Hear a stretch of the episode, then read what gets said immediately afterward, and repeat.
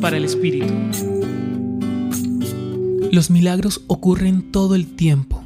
Cuando respiras, cuando ríes, cuando lloras de emoción, cuando amas, cuando te sientes amado o amada, cuando das, cuando recibes, cuando puedes dar un abrazo después de tanto.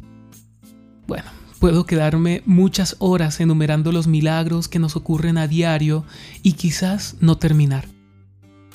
Estos son milagros en los que Dios se hace presente para decirnos cuánto nos ama.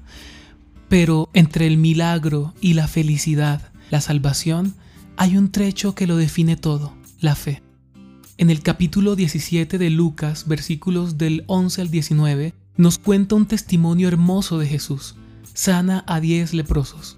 Nueve de ellos se fueron a notificar a los sacerdotes su nuevo estado, pero solo uno, un samaritano, extranjero, se regresó agradecido a los pies de Jesús. Jesús le dice, levántate, vete, tu fe te ha salvado. Los milagros pasan todo el tiempo, pero la salvación solo pasa una vez, cuando abrimos la vida a Dios y le dejamos pasar, y esto se da gracias a la fe. La fe mueve nuestra voluntad a ser agradecidos no solo con Dios, sino con los hermanos. La fe nos hace reconocer que todo lo que tenemos y somos sucede no solo por nuestro esfuerzo, sino también por la asistencia de Dios en nuestra vida. En ocasiones nos es difícil ver a Dios allí donde creemos solo hemos sido nosotros. Cuando esto nos sucede, es como aquellos nueve leprosos que recibimos el favor y el auxilio de Dios y salimos corriendo a buscar reconocimiento del mundo.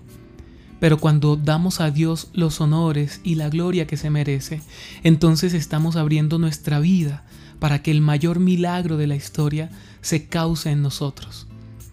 Nuestra salvación, nuestra felicidad. Hoy te acompañó Ramiro Salas del Centro Pastoral San Francisco Javier, Pontificia Universidad Javeriana.